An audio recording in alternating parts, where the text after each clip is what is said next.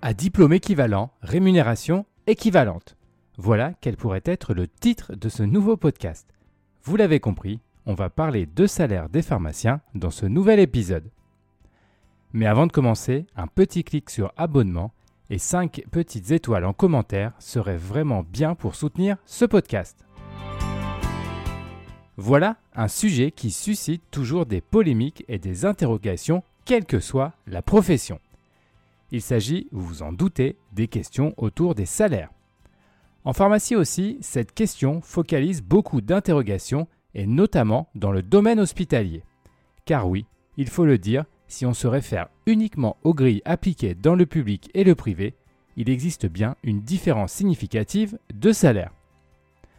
Bien évidemment, mon propos n'est pas de savoir qui gagne le plus ou le moins, qui arrive à négocier mieux que d'autres ou encore pourquoi un tel est mieux payé que son confrère ou sa consoeur du même service. Non, cette chronique pose juste la question des grilles pratiquées dans les différents établissements de santé et leur niveau de rémunération.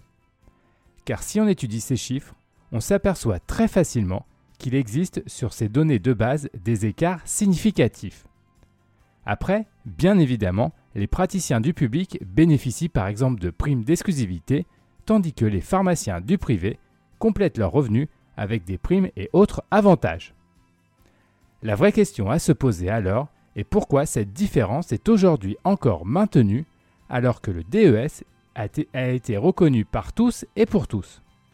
Cette évolution réglementaire constitue en effet une base solide de reconnaissance du niveau requis pour exercer en milieu hospitalier, quel que soit le type d'établissement.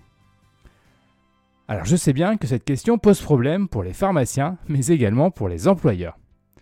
Mais il n'empêche qu'il ne peut pas y avoir deux pharmacies à deux vitesses. Et paradoxalement, la situation actuelle conduit même dans le public et le privé à des propositions de salaire au-delà des différentes grilles juste pour combler les postes vacants. Vous attendez peut-être une solution toute faite de ma part pour conclure cette chronique. Malheureusement, la solution, tout le monde la connaît, mais les avancées sur le sujet ne semblent pas d'actualité. Une grande nouvelle serait peut-être d'oser parler de ce problème, réunir l'ensemble des parties pour discuter et avoir des soutiens pour reconnaître l'équivalence de compétences. Cette dernière est déjà actée dans les textes réglementaires, il ne reste plus qu'à valider la question de la rémunération. Merci d'avoir écouté cette chronique en entier. N'hésitez pas à réagir, notamment sur les réseaux sociaux. Je vous donne rendez-vous pour un prochain épisode de Pharmacien à l'hôpital.